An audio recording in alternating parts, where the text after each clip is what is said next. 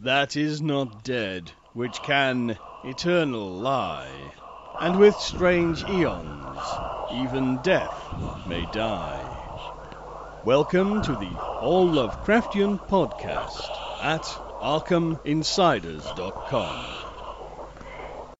Herzlich willkommen zu einem Special zum 125. Geburtstag von H.P. Lovecraft. Mit diesem Podcast begrüße ich Markus aus Wien. Hallo. Den Mirko aus Krefeld. Salve. Den Axel aus Oberhausen. Hallo. Und ich bin der Daniel aus Oberhausen.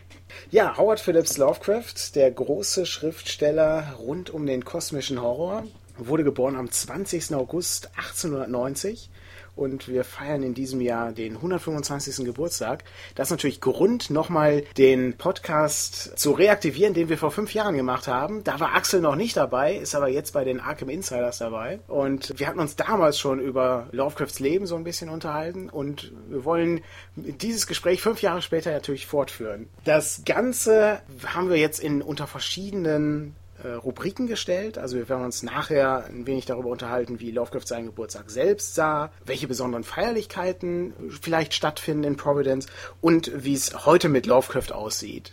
Bevor wir damit beginnen, wollen wir kurz ein wenig so überlegen, warum Lovecraft denn heute noch wichtig ist. Und ich glaube, Fritz Leiber hat es am besten rübergebracht. Lovecraft äh, war ein literarischer Kopernikus. Er hat also unsere Perspektive erweitert. Er hat dem Horror etwas gegeben, was vorher noch nicht da war und darum ist Lovecraft auch heute noch wichtig.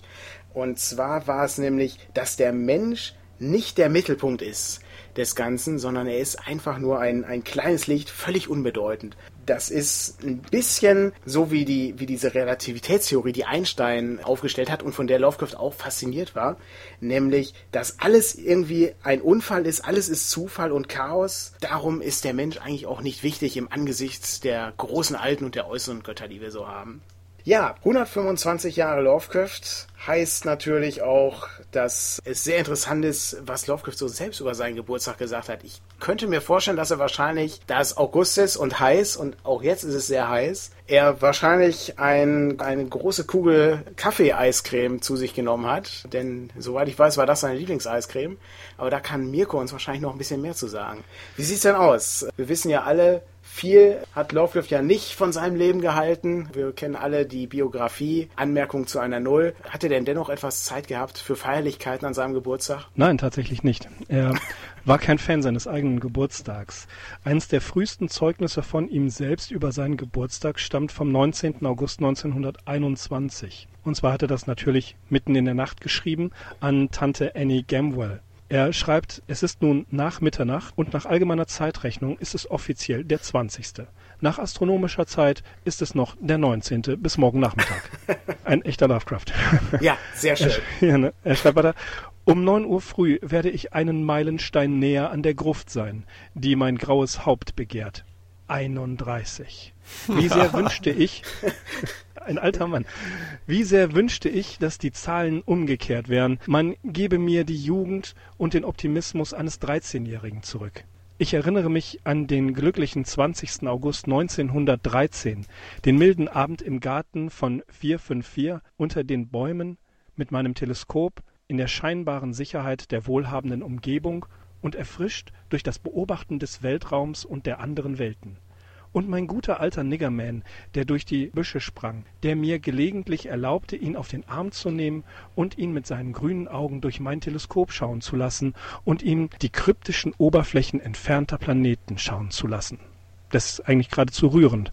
Aber hier zeigt sich eine Tendenz bei Lovecraft, das betrifft fast alle seine Geburtstage, über die er schreibt, und es ist nicht besonders viel überliefert, dass er hier immer eine Art Wehmut verspürt. Ein paar Jahre zurück, genau am 20. August 1900, sein zehnter Geburtstag, er bekommt sein erstes Fahrrad und wie wir alle wissen, er wurde ein leidenschaftlicher Fahrradfahrer und angeblich sagte er, er brauchte gar keine Übung. Der Großvater musste ihm lediglich beim Aufsteigen helfen.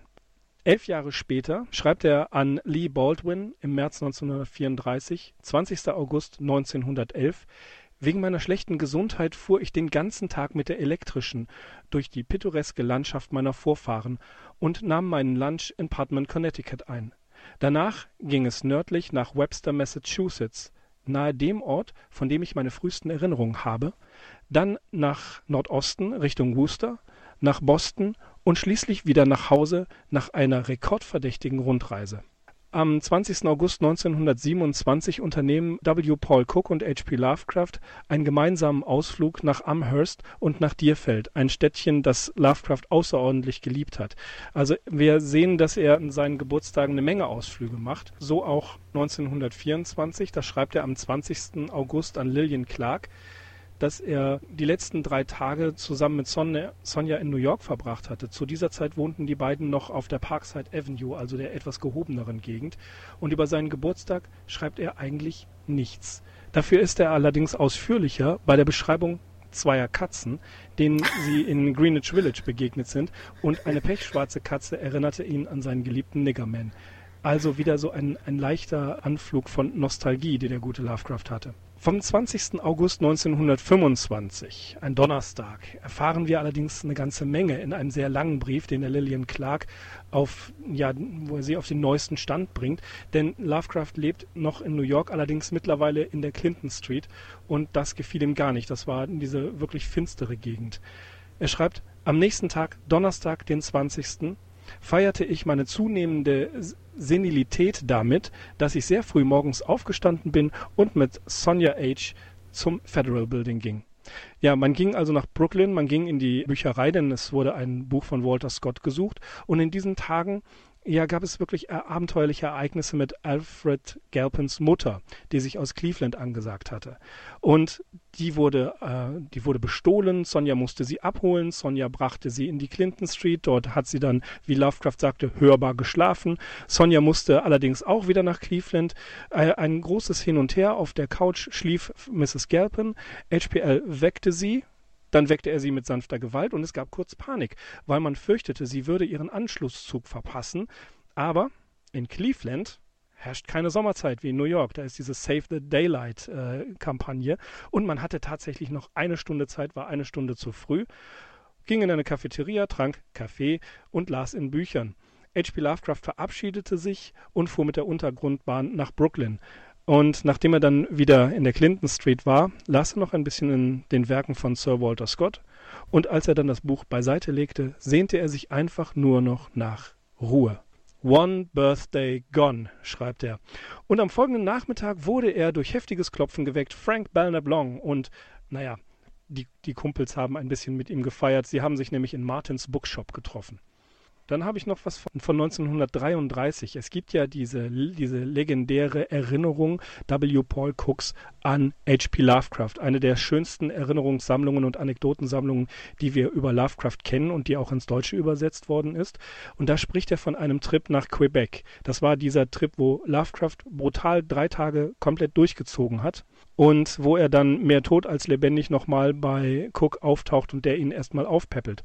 Das war im September 33 und dieser Trip nach, dass er den nach Quebec unternehmen konnte, das war tatsächlich ein verspätetes Geburtstagsgeschenk seiner Tante Annie, um die er sich kümmerte. Er pflegte sie tatsächlich und sie gab ihm eine frei. Oh, das ist Am aber süß. 20. Das ist nett von ihr. Am 20. August 1935, das schreibt er zehn Tage später an Donald Wandry, war äh, H.P. Lovecraft mit den Barlows in St. Augustine. Wieder einer Stadt, die sehr, deren rustikale Antiquiertheit ihm wirklich sehr gefallen hat.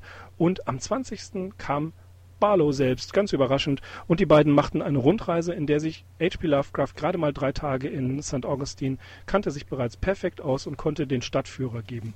Man besuchte auch einen erst kürzlich entdeckten Indianerfriedhof im Norden der Stadt. Und ein letztes Zeugnis von seinen Geburtstagen war der 20. August 1936. Das ist ja sein letzter Geburtstag. Ein Jahr drauf ist er im März gestorben. Das war ein Besuch mit Barlow in Marblehead. Und ja, wir wissen, Marblehead ist ganz besonders, hat eine ganz besondere Bedeutung für ihn. Seine Freunde Shepard und Walheim machten ihm 1936 ein letztes, aber sehr, sehr schönes Geburtstagsgeschenk. Sie haben einen Sonderdruck eines Fanzines arrangiert. Es nannte sich The Lovecrafter. Und das Gedicht Background, das Sonett Nummer 30 von den Fungi of From Yugoth, ist darin abgedruckt. Und auch wenn es voller Tippfehler war, Lovecraft war sehr, sehr, sehr gerührt von diesem Geschenk. Ja, das sind die wenigen Zeugnisse, die man ausgraben kann, wenn man sich Lovecrafts äh, Biografie ansieht und in seinen bisher veröffentlichten Briefen hin und her liest. viel von seinem Geburtstag gehalten hat er nicht. Und der arme Kerl, wenn man bedenkt, dass er mit Frau Gelpin da durch halb New York gefahren ist und dann eigentlich, ich weiß nicht, was er geplant hatte, aber das bestimmt nicht. Seine Geburtstage scheinen ihm nicht besonders gefallen zu haben. Ja, aber es ist schon nett zu hören, dass ihn seine Freunde immer aufgesucht haben und überrascht haben. Das ist ja. nett. Also das ist wenig verwunderlich, weil wir haben ja auch schon mehrfach gehört, dass er ab Anfang 30 eigentlich begann, sich als alter Mann zu fühlen und auch als solcher zu bezeichnen. Ja, das kann ich nachvollziehen. Aber mich, äh, ich hätte wirklich gedacht, dass er zumindest ein bisschen was über Eiscreme irgendwo erwähnt hätte. Weil das ist, das ist so passend. Das, wär, das wäre passend, ja. Er, hätte, er hat ja sehr gerne Eiscreme gegessen. Und im August gibt es eigentlich keinen besseren Monat. Also. Wir haben leider nur sehr, sehr wenig Zeugnisse. Einige der zitierten Briefstellen sind nicht veröffentlicht. Die befinden sich im Archiv der John High Library. Man kommt nicht ran und die Auswahl der Selected Letters von Arkham House ist ja unter anderen Gesichtspunkten gemacht worden. Da war das Biografische nur dann ausführlich wiedergegeben worden, wenn es quasi eine, eine Ersatzbiografie brachte. Und ansonsten haben sich die Herausgeber sehr, sehr stark ja an, an allem orientiert, was in irgendeiner Weise mit Weird Tales oder den Horrorerzählungen zu tun hatte oder überhaupt mit Kunst und äh, Schriftstellerei. Das Private selber, das, das Autobiografische ist ja in anderen Büchern wie denen von Hippocampus Press oder Nightshade Books, da erfährt man ein bisschen mehr, weil, die, weil, weil Joshi, der die meisten davon editiert hat, da kaum, kaum was rausgenommen hat, sondern sie fast in Originallänge äh, abgedruckt hat. Was man auch nochmal sieht, ist ja eigentlich, dass dieser klassische Mythos von Lovecraft, dem großen Einsiedler, der niemals irgendwie ähm, sein Haus verlassen hat und auch nie Providence irgendwie verlassen hat, das ist natürlich völliger Quatsch. Man sieht also auch ja. hier an den Geburtstagen, dass er ist gerne rumgereist, er hätte wahrscheinlich noch viel mehr Reisen unternommen, wenn er nicht so bitterlich arm gewesen wäre am Ende. Dazu gleich so eine, eine Vermutung. Also die Einsiedelei bedeutet ja mm, nicht unbedingt, dass man in einer Blockhütte mitten im Wald lebt, sondern man kann ja auch Einsamkeit suchen, indem man sich auch in die Masse hineinbegibt. Und ähm, das Unterwegssein Lovecrafts steht, das ist so eine Erkenntnis, die ich in den letzten Monaten, seit wir für die Arkham Insiders die Biografie aufarbeiten, sich eingestellt hat, dass, dass diese Einsamkeit auch ruhig draußen gesucht werden kann. Er saß ja nicht die ganze Zeit im Zimmerchen, hat die Vorhänge zugezogen. Das war zwar seine bevorzugte Zeit und auch nachts war seine bevorzugte Zeit, aber es gibt viele Briefe, viele Zeugnisse von ihm, wo er schreibt, er hat eine Lieblingsbank in einem Park nahe ähm, seines Hauses in Providence und da hat er sich gerne ins Sonnenlicht auf die Bank gesetzt und dort geschrieben. Absolut, also das kann ich nur unterstützen. Man hat ja häufig so ein Bild vor Augen, wenn man den Begriff Einsiedler oder Einsiedelei hört, wie sie meinetwegen ähm, die Romantiker oder die Maler des Biedermeiers dargestellt haben. So war das tatsächlich nicht bei Lovecraft. Die Trips, die er gemacht hat, die hat er allerdings häufig alleine gemacht. Und auch da ging es ihm gar nicht so sehr um die Menschen, sondern, das haben wir auch sehr schön am Beispiel Marblehead gesehen, er hat sich einfach in Ortschaften verliebt und hat die wiederholt aufgesucht, hatte da eine ganz starke Beziehung einfach zu Ortschaften und um die Menschen, um die Bewohner ging es ihm dabei weniger. Marblehead war ja das Vorbild von Kingsport, right? Richtig? Richtig, ja, ja, genau, genau. Sieht man ja auch an äh, seinem längsten äh, literarischen Werk, das war die Stadtbeschreibung, jetzt müsste mir Mirko helfen, von Quebec oder? Ja, das ist ein längstes ja. ähm, Werk, was jetzt nicht in die in, in die Weird keine Tales Literatur. gehört. Genau, keine, ja, Literatur schon, Reiseliteratur. Also keine, keine Prosa. Genau, wir, wir haben ja genau. ähm, Daniel und ich und äh, auch Axel und ich, wir haben ja auch viel über die Reisen gesprochen und äh, auch einen Artikel zusammengeschrieben, der Daniel und ich. Da kam schon raus, dass er sehr viele Travelogs, also Reiseberichte geschrieben hat. Er war ein begeisterter Reisender, kann man eigentlich sagen. Hätte gerne Europa gesehen, aber ja, leider. Ja, ist ja stark in die Literatur eingeflossen, wenn, wenn man den Anfang von ja. Charles Dexter Ward liest. Das ist mhm. ja ein Architektur-Gasmuster am Anfang, der ausgebreitet wird. Das ist herrlich. Es gibt einen Brief, nachdem äh, oder kurz bevor er nach Neuengland zurückkehrt, von New York aus. Das ist eine meiner Lieblingsbriefstellen. Da heißt es, meine, meine Ambitionen liegen oder meine, meine Interessen liegen nicht bei den Menschen, sie liegen bei den Szenen, bei, de, bei der Landschaft, bei der Architektur. Er braucht die Menschen nur insofern, wenn sie zu der Architektur zugehören. Ja, und ansonsten braucht er Neuengland. Das sagt er ganz klar. Die Menschen, ja, wenn sie denn da ein nettes Bild abgeben und wunderbar in die Architektur sich oder in, in die Landschaft harmonisch einfügen, dann ist das in Ordnung. Ansonsten braucht er die nicht wirklich. Da reichen ihm ein paar Häuser und äh, wunderschöne Täler. Wobei es am besten keine moderne Architektur sein sollte. Das, Jein, das, zum Teil stimmt das. Ja, er, er, er, liebt, er liebt Marblehead, aber auch das ist so eine Sache, die mir aufgefallen ist. Er preist die Architektur New Yorks. Das war bevor ah, okay. er da gelebt hat. Also bei, äh, seine, seine ersten Eindrücke waren Dunsanian. Sind natürlich auch zyklopische Bauten in New York. Ja, jede muss Menge. Man, muss man sehen, ne? Also.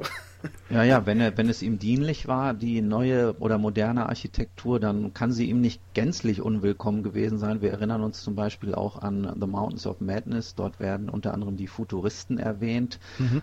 Das war ja nun auch so eine architektonische Richtung, so eine stilistische Richtung, die sehr experimentierfreudig waren und ja, so ein bisschen natürlich auch schon äh, dieses, den Faschismus in Italien äh, mit beeinflusst haben. Aber das muss ihn ja doch irgendwo fasziniert haben, deren Bauten. Ja, äh, lustigerweise, wenn du vielleicht die Graphic Novel, Novel von Mountains of Madness von äh, Ian J. Calvert äh, gelesen hast, da mhm. wird die Stadt der alten Wesen, Spoiler, sehr wie New York dargestellt. Also diese hohen, schlanken Art Deco-Bauten. Äh, es ist mhm. ganz spannend, die Vision. Okay. Bleiben wir aber nochmal von den Bergen des Wahnsinns äh, weg und auch von New York. Gehen wir nochmal zum Zentrum von Lovecrafts Leben, eben Providence in dem sehr kleinen Rhode Island. Wie sieht's denn da aus? Gibt's besondere Feierlichkeiten? Also 125 Jahre Lovecraft ist natürlich auch schon, also hier in Deutschland, in Europa ist jetzt klar Lovecraft durchaus bekannt, würde ich sagen, in Fachkreisen, aber in den USA ist es natürlich nochmal, hat das nochmal einen anderen Stellenwert. Wie sieht's denn da aus? Gibt's da irgendwelche besonderen äh, Festivitäten oder wird das eher sehr ruhig begangen? Ja, also abgesehen von diesem Podcast, den wir natürlich gerade bespielen, finden 2015 natürlich noch weitere epochale Lovecraft-Veranstaltungen statt. Die bekanntesten, da hast du ganz recht, Daniel, äh, finden tatsächlich in den USA statt. Vor allem seien hier erwähnt das HP Lovecraft Film Festival in Portland, Oregon, das vom 2. bis zum 4. Oktober gleichzeitig sein eigenes 20-jähriges Jubiläum sogar schon feiert. Und außerdem, just in diesem Moment, nämlich vom 13. bis zum 16. August, geht in Columbus, Ohio, das Pulp Fest über die Bühne. Das ist zwar keine reine Lovecraft-Veranstaltung, sondern eine Convention rund um die Pulp-Magazine, aber wer sich mal das Programm von denen anschaut, der wird doch merken, dass da auffällig äh, viele Lovecraft-Punkte äh, im diesjährigen Programm vertreten sind. Klar, äh, du hast auch schon darauf angespielt, natürlich, wir erzählen nichts Neues, wenn wir jetzt hier sagen, dass der Lovecraftsche Sehnsuchtsort schlechthin weder in Portland noch in Columbus zu finden ist, sondern natürlich in Neuengland, in Providence, Rhode Island, klar. Dort fand vor zwei Jahren erstmals der äh, Necronomicon Providence statt und der geht dieses Jahr in seine zweite Runde. Und zwar findet er statt vom 20. bis zum 23. August, also insgesamt sind es vier Tage. We're bringing Lovecraft back to Providence. So lautete das Motto, mit dem 2013 eine Kickstarter-Kampagne initiiert wurde, um in dem Jahr erstmals den Necronomicon in Lovecrafts Heimatstadt aus der Taufe zu heben. Versprochen wurde eine viertägige Convention, die Forschung, Literatur, Geschichte, Kunst, Musik und Gaming vereinen sollte. Das Ganze stellte sich als ein großer Erfolg raus. Es kamen mehr als 35 1000 Dollar Erlös zusammen. Und auch der Con selbst erfreute sich nach allem, was man äh, lesen oder hören konnte, großer Beliebtheit. Gäste kamen nicht nur aus den USA, sondern beispielsweise auch aus Großbritannien, Kanada und sogar den Vereinigten Arabischen Emiraten ja, seitdem wartet man natürlich in Providence nur darauf und auch dem Rest der Welt, dass die Sterne alle zwei Jahre wieder richtig stehen werden und 2015, The Stars Are Right Again, ist das wieder der Fall. Klar, das Jahr ist in jeder Hinsicht ähm, interessant, natürlich wegen Lovecrafts 125. Geburtstag ist es ein besonderes Jahr. Darüber hinaus verkünden die Veranstalter des Necronomicon 2015 nicht nur den Geburtstag des Schriftstellers feiern zu wollen, sondern gleichzeitig die Geburt der Weird Fiction. Und das ist natürlich schon eine Hausnummer. Ja, Wie 2013 sind die Veranstaltungsorte über die ganze Stadt verteilt. Allerdings spielt sich ein Großteil des Geschehens in Downtown Providence ab, im Biltmore und Omni Hotel. Und die Programmpunkte lesen sich alle sehr interessant. Also es kommen unter anderem vor oder sind geplant akademische Vorträge zu Lovecrafts Leben und Werk. Dann als äh, zentraler Bestandteil des ganzen Programms muss das äh, Dr. Henry Armitage Memorial Scholarship Symposium genannt werden.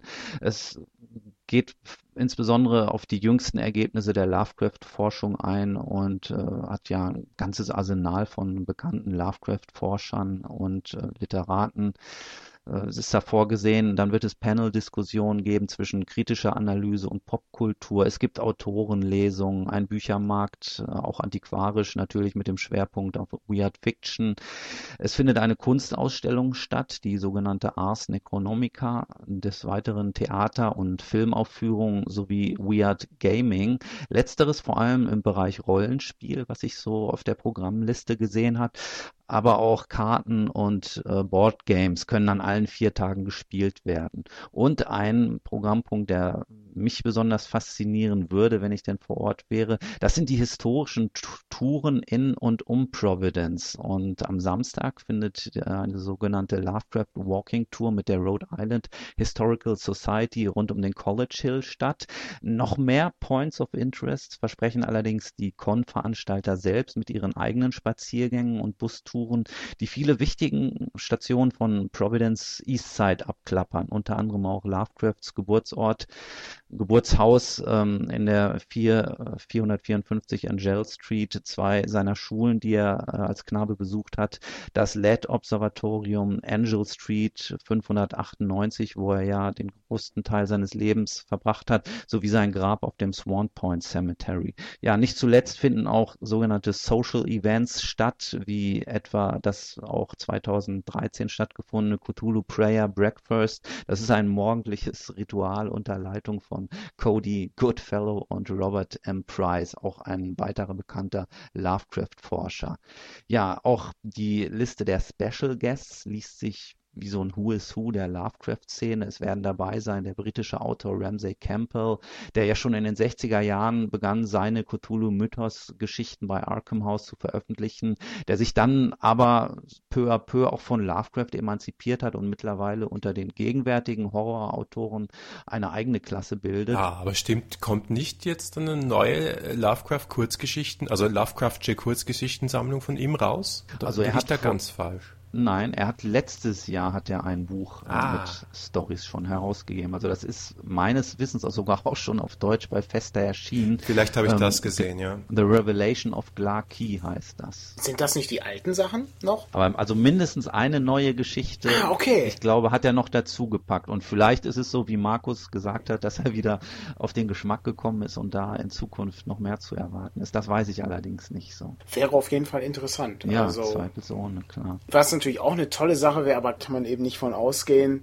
Manchmal hat man ja Glück und die äh, Panels und Veranstaltungen äh, werden aufgezeichnet als Podcast äh, von diesen Conventions. Also es gab 2013 oder es gibt auch auf der Webseite jetzt ein Archiv mit Fotos und Videos von einigen der Veranstaltungen. Bei YouTube findet man natürlich auch einige Videos von, besonders von diesem Cthulhu Breakfast Prayer.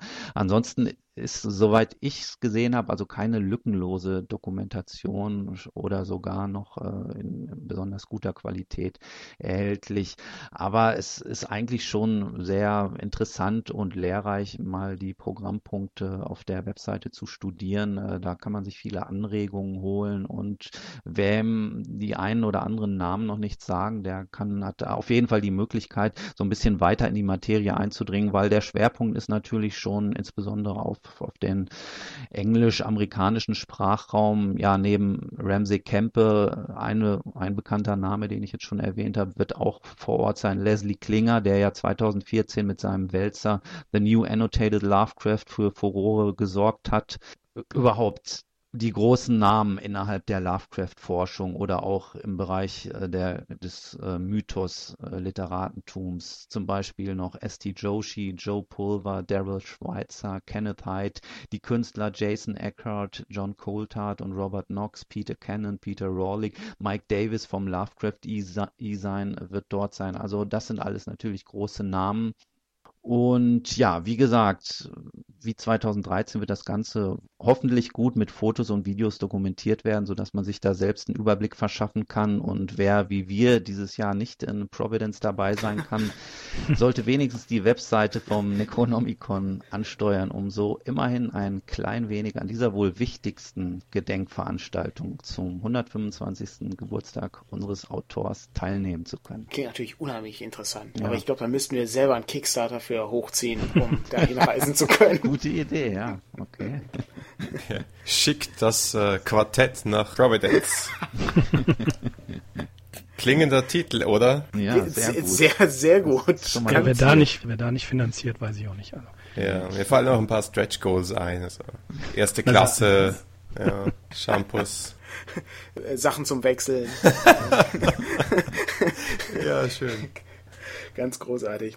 Ja, ich bin ja immer wieder neugierig, äh, was so Neues immer äh, auftaucht. Also ne, Lovecraft-Forschung, ne, so ist, man ist ja dann eben ne, Literaturforschung, Literaturwissenschaft. Und es äh, ist immer wieder interessant, unter welchen Gesichtspunkten man das Ganze dann noch äh, beleuchten kann. Da gibt's immer wieder neue Ansätze und eben auch neue Bücher. Ich meine, bei den ganzen Pastiche-Geschichten, die so erscheinen. Das ist so ein bisschen wie mit den Sherlock Holmes-Sachen.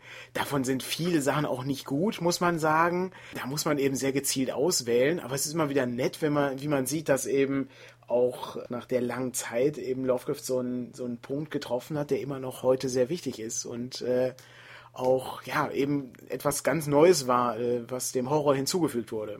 Wenn wir schon, wenn wir schon dabei sind, äh, was, was so Neues bei Lovecraft erscheint, dann wäre noch die Frage natürlich, wie sieht's denn überhaupt aus heutzutage mit Lovecraft? Also, da kann man ja durchaus sagen, dass in den USA Cthulhu an sich natürlich schon sehr populär ist. Ähm, auch in Deutschland zieht das Ganze natürlich an und äh, auch im Rest Europas, denke ich mal. Aber wie sieht's denn so generell aus? Wir haben ja durchaus dank Kickstarter sehr viele Cthulhu-artige Dinge in der letzten Zeit so gesehen. Und Markus hat mal ein bisschen genauer darauf geblickt, was so alles erschienen ist im Laufe der Zeit. Ja, genau. Wir haben uns im Vorfeld ja auch ein bisschen gefragt, was hat sich in den letzten fünf Jahren verändert. Und äh, für mich äh, in meiner äh, Lovecraft und äh, Cthulhu-Wahrnehmung jetzt so in der in der Populärkultur insbesondere, glaube ich, äh, Cthulhu ist wirklich ein, eine Art Franchise geworden, ja, im, im, im schlimmsten Wortsinn eigentlich. Das heißt, es gibt ganz, ganz viel Zeug von variabler Qualität und trotzdem fehlt mir das Wesentliche. Da werde ich dann nachher noch kurz darauf zurückkommen. Aber Recherche, ja tatsächlich. Also ein Steckenpferd von mir, neben dem Rollenspiel, über das ich jetzt gar nicht groß reden will, weil da habe ich schon so viel darüber gesprochen, äh, an anderer Stelle gibt es im Brett- und Kartenspielbereich einen unglaublichen Boom. Auch angetrieben durch äh, Kickstarter, also Cthulhu Wars zum Beispiel, also die Rückkehr von Sandy Peterson, den Autor von Call of Cthulhu zum äh, zum analogen Spiel, äh, wurde durch, durch Kickstarter möglich gemacht und war gigantisch. Ich habe das Spiel mittlerweile auch gespielt. Damit kann man jemanden totschlagen. Es ist riesig. äh, und, und reden wir nicht über die tausenden Erweiterungen von Arkham Horror, aber ich habe die Spiele mal durchgezählt, also ganz grob nur mal ein paar Suchen gemacht auf Boardgame Geek. Es sind 30 Titel, die ich gefunden habe. Ohne Erweiterungen nur 30 Titel einige meiner, also ich zähle mal kurz auf, ja. Arkham Horror, Eldritch Horror, Elder Sign, Mansions of Madness, Munchkin Cthulhu, Cthulhu Gloom, She Cthulhu, äh, Smash Up, die obligatorische Cthulhu-Erweiterung, Call of Cthulhu, das Living Card Game, der Hexe von Salem, Mythos, The Hills Right Right, die Sterne stehen richtig, Cults Across America, Cthulhu 500, das Cthulhu Rennspiel, Cthulhu Rising, Do You Worship Cthulhu, die Werwolf-Variante, auch obligatorisch, Cthulhu Mesh, Hornet Leader, noch nie davon gehört, aber offenbar auch. Äh, Rise of Cthulhu und jetzt kommt einer meiner Lieblinge, Hastur La Vista Baby.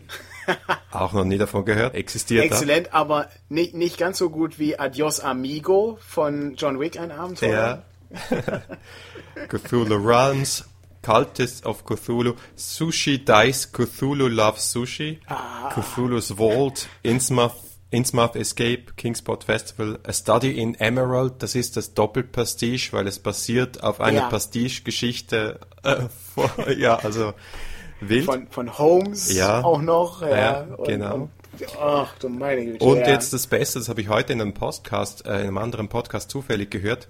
Es gibt ein Zweitweltkriegsstrategiespiel für zwei Spieler, das heißt Heroes of Normandy. Und für das kommt jetzt eine Cthulhu-Erweiterung heraus. Also Man wird erschlagen. es ist viel. Und was mich aber wirklich an den meisten von diesen äh, Brett- und Kartenspielen stört, ist, dass sie versuchen, augenscheinlich die Stimmung, die Atmosphäre und ein bisschen auch die, die typischen Merkmale, die Versatzstücke eben für so eine Mythosgeschichte oder vielleicht von einer Call of Cthulhu Rollenspielgeschichte ähm, zu vermitteln oder diese, diese Atmosphäre zu erzeugen.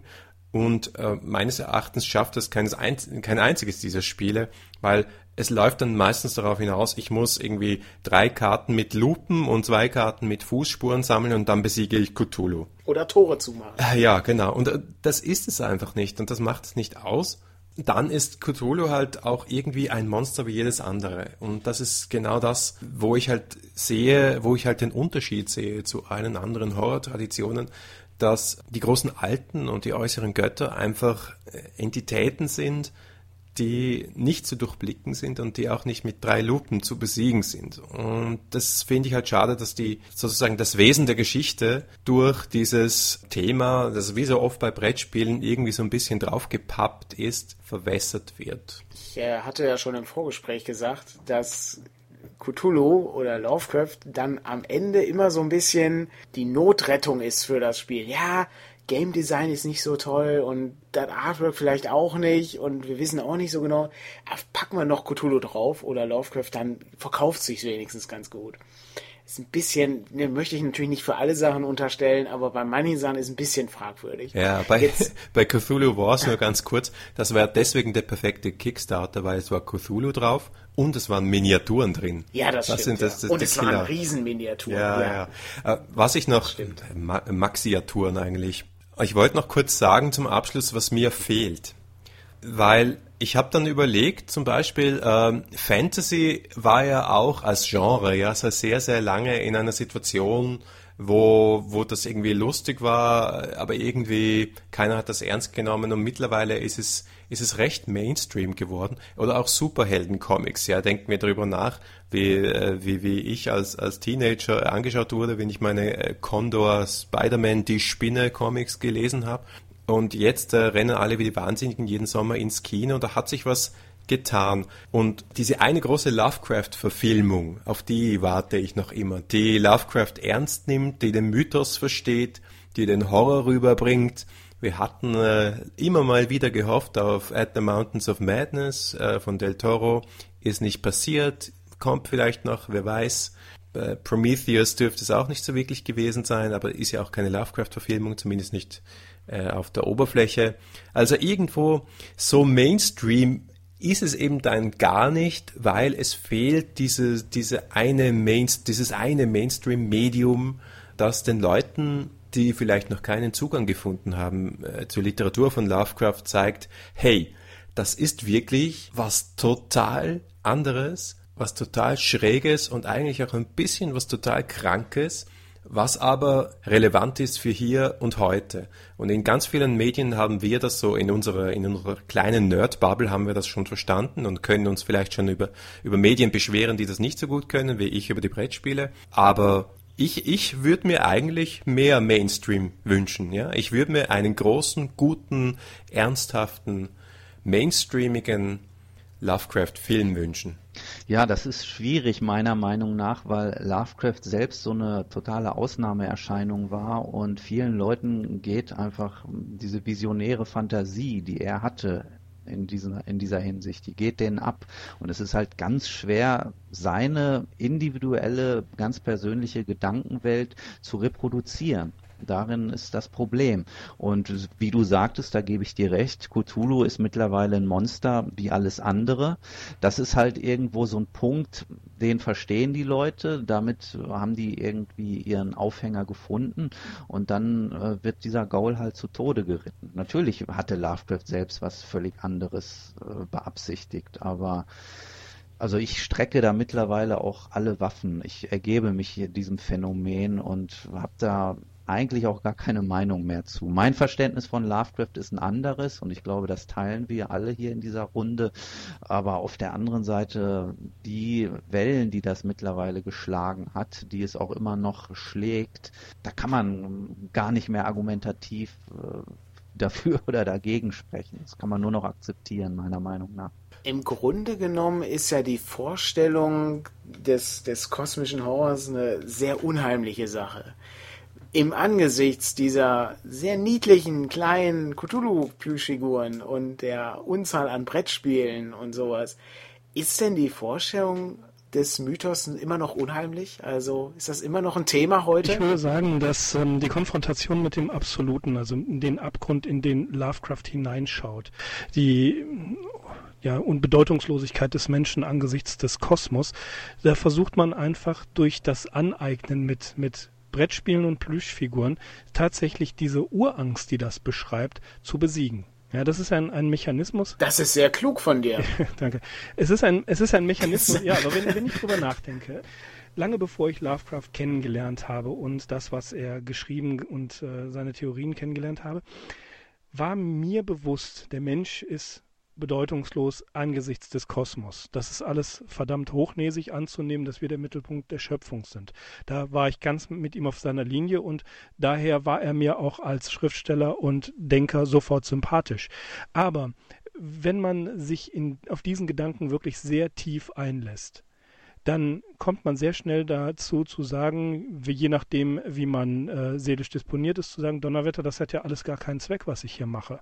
Das ist fast schon tiefster Existenzialismus. Also Lovecraft nimmt vieles des Existenzialismus vorweg. Ja, und er glaubt auch nicht an ein Jenseits. Er sagt hier und jetzt, darüber hinaus gibt es nichts. Das sind alles Dinge, die zu der Zeit, als er es geschrieben hat, kurz danach en vogue wurden. Man denkt, man denkt an Sartre, Camus und Jaspers und viele andere Ausprägungen. Äh, diese, diese Urangst, die uns umtreibt nach den Existenzialisten, die ist das, was Lovecraft beschrieben hat. Und wie kann ich mit Angst am besten umgehen? Was mache ich, wenn ich als kleines Kind in den Keller gehe? Und das Licht geht nicht an, ich pfeife ganz laut. Also mache ich mir einen Plüsch-Cthulhu, was aber das Prinzip dieser Angst nicht kaputt macht. Die, das, die prinzipielle Angst, die Urangst, die ist noch da. Aber ich nehme diesen Repräsentanten Cthulhu und den gesamten Mythos, der dahinter steckt, mache ihn ganz niedlich und dann habe ich keine Angst mehr davor. Aber es wabert trotzdem immer noch. Ja, ich bin ganz bei dir, Mirko. Ich, ich glaube auch, und deswegen habe ich gesagt vorher, ein Film, der das ernst nimmt. Ja. Äh, wenn man das ernst nimmt und sich anschaut, dann macht das eine Riesenangst. Ich habe letztens eine Diskussion äh, mitverfolgt, das war eine, ähm, im, britischen Radio und auch in einem Podcast ähm, von Wissenschaftlern über Kreationismus.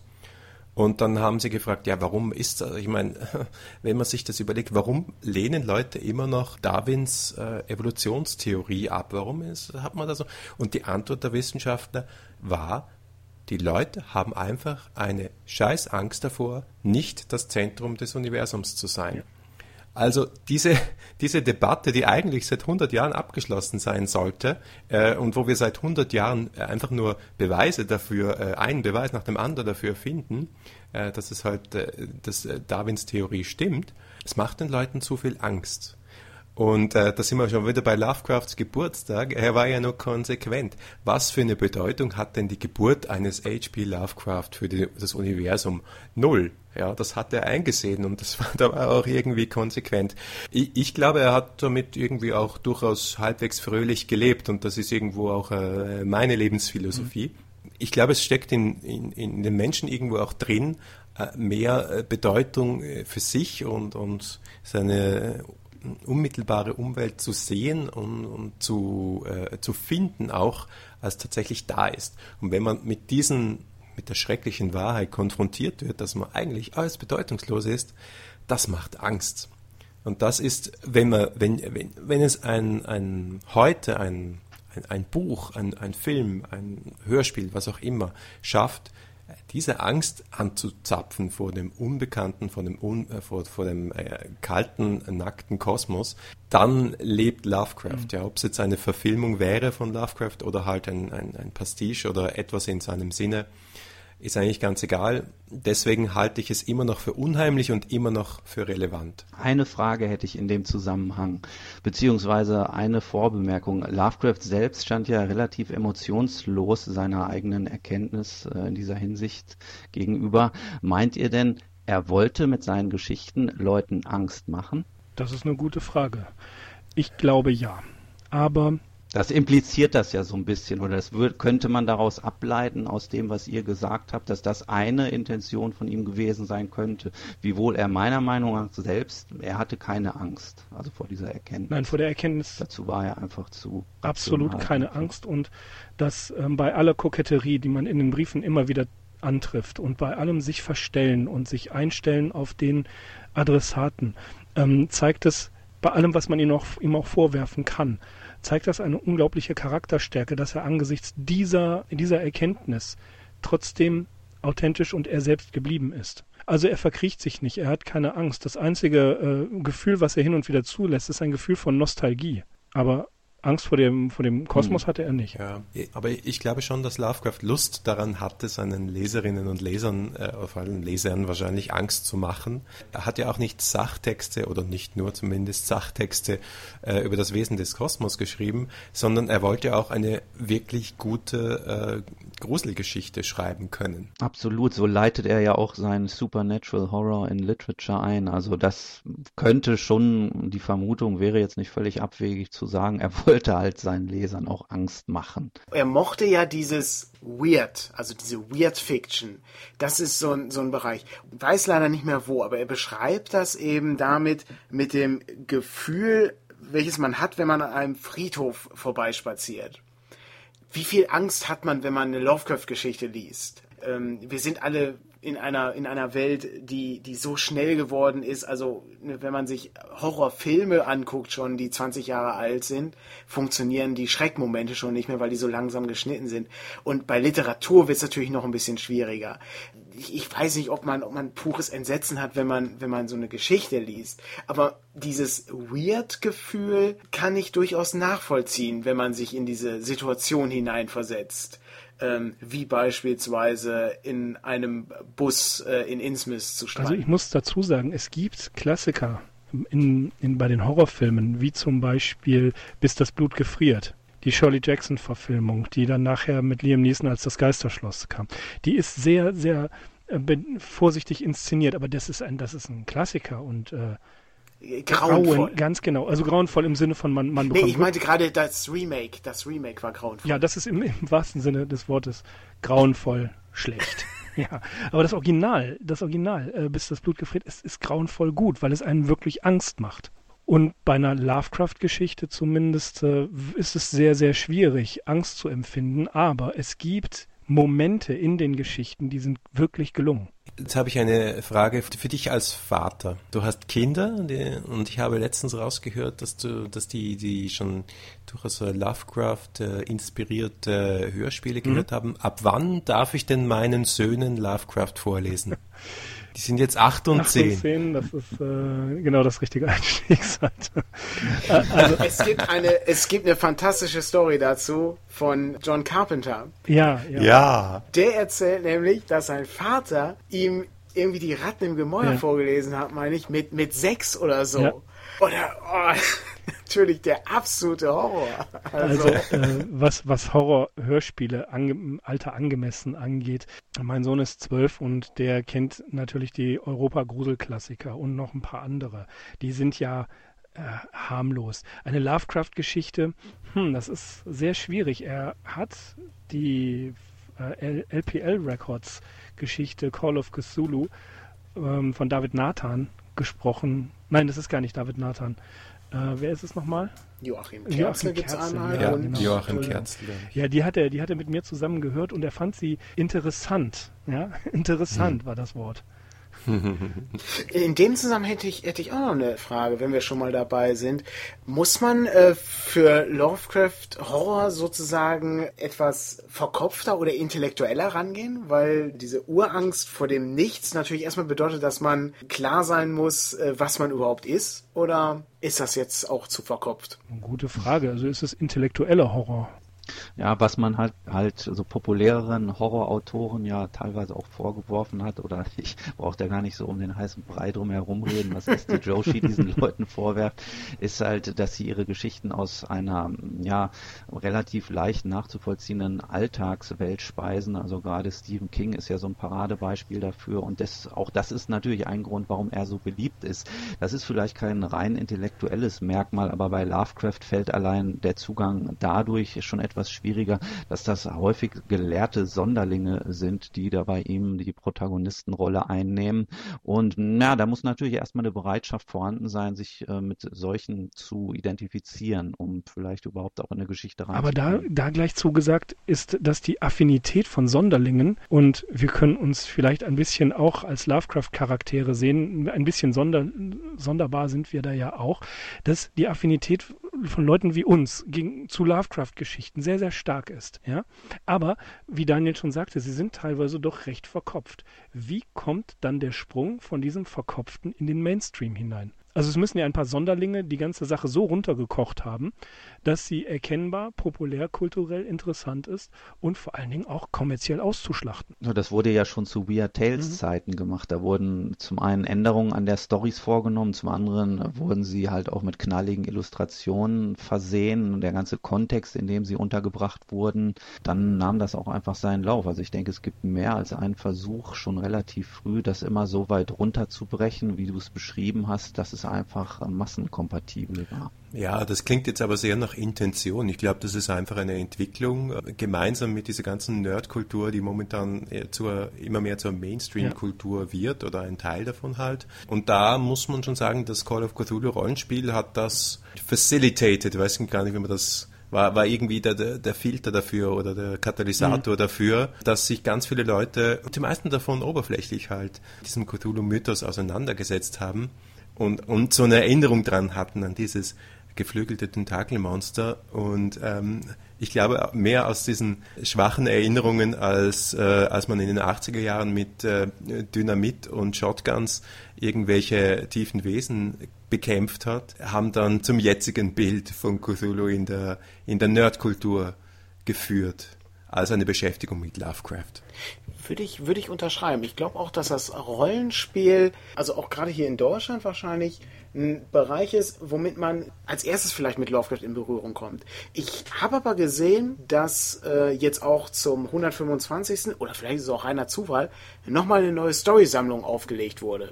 Ich glaube, es ist äh, wieder dieselbe, die äh, dieses Holbein-Vorwort ähm, hat ähm, aus ja, dem ja, Surkamp Verlag. Surkamp, ja, ja, richtig, genau. genau. genau. Mhm, aber, aber nicht, nichtsdestotrotz, ne? also auch wenn man eben im Buchladen viel Stephen King sieht und so weiter und auch hier Dean Koons und Richard Lame und solche Sachen, aber Lovecraft ist immer irgendwie so ein, so ein kleines Stück Lovecraft hast du dann immer noch dabei. Ja, es, es steht Pate für all das. Das ist richtig. Ja, und, und er hat, er hat halt, und das ist vielleicht der Vorteil davon, dass er den Intellektuellen so gefällt. Ich, ich würde das durchaus auch unterschreiben, äh, auch aus der Rollenspielerszene heraus. Also manchmal äh, sind die äh, Call of Cthulhu-Spieler ja irgendwie tatsächlich die Spiegelbilder ihrer Charaktere und sitzt, da sitzen da halt irgendwie die Archäologen und, und Physiker und wer auch immer am Tisch. Es ist wirklich so. Äh, und Philologen vor allem auch viele.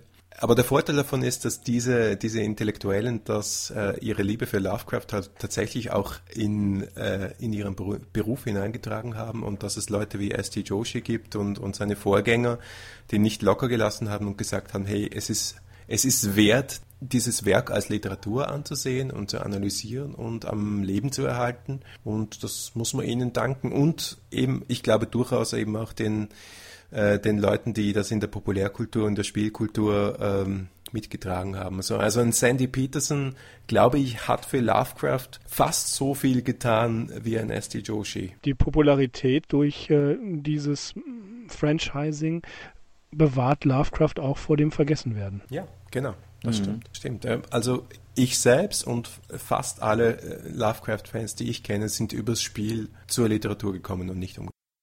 Ja, und so diesen ganzen Tatsachen zollt halt zum Beispiel dieser Necronomicon Providence äh, auch Rechnung, indem es halt wirklich eine sehr durchwachsene Mischung ist aus einem akademischen Programm und aber auch diesen ganzen Gaming-Bereich und auch Film, äh, Musik, Theater. Ähm, Kunst, genau. Ja. Ich, ich bin dem Ganzen ja ein bisschen ungerecht geworden, als ich vorher gesagt habe, es gibt keinen Film. Es gibt natürlich den Huan Wu mit seiner großartigen Die Farbe und, und dem Dreamlands-Projekt. Es, es gibt die zwei Filme von der H.P. Lovecraft Society. Mhm. Und Wobei die nicht deine Forderung erfüllen, dass dadurch Lovecraft in den Mainstream getragen werden könnte. Nein, das, das, das nicht, aber sie erfüllen die Forderung nach Ernsthaftigkeit ja. und, und, und Werktreue und das ist auch sehr viel wert. Ja. In dem Zusammenhang möchte ich gerne noch äh, kurz erwähnen, dass wir, ich glaube auch hier reiner Zufall, wer weiß was schon, dass wir es geschafft haben, die ähm, Deutsche Lovecraft-Gesellschaft zu gründen.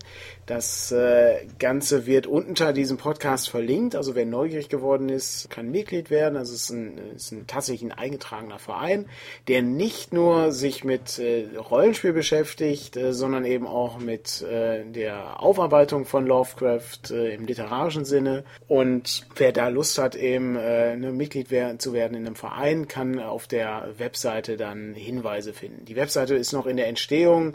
Ich hoffe, dass sie zum Erscheinen des Podcasts da ist. Versprechen kann ich nichts, aber sie kommt auf jeden Fall. Ja, dann würde ich sagen, vielen Dank für das äh, sehr interessante Gespräch äh, zum Thema 125 Jahre Lovecraft. Ich glaube, dass äh, wir das Ganze hier aus sehr unterschiedlichen Perspektiven beleuchtet haben und anschließend noch eine nette Diskussion geführt haben. Dann hören wir uns beim nächsten Mal wieder und vielen Dank fürs Zuhören. Servus aus Wien. Auf Wiederhören von den Arkham Insiders. Bis dann, macht's gut, ciao. Tschüss. Tschüss. That is not dead, which can eternal lie. and with strange eons, even death may die. Welcome to the All Lovecraftian podcast at ArkhamInsiders.com.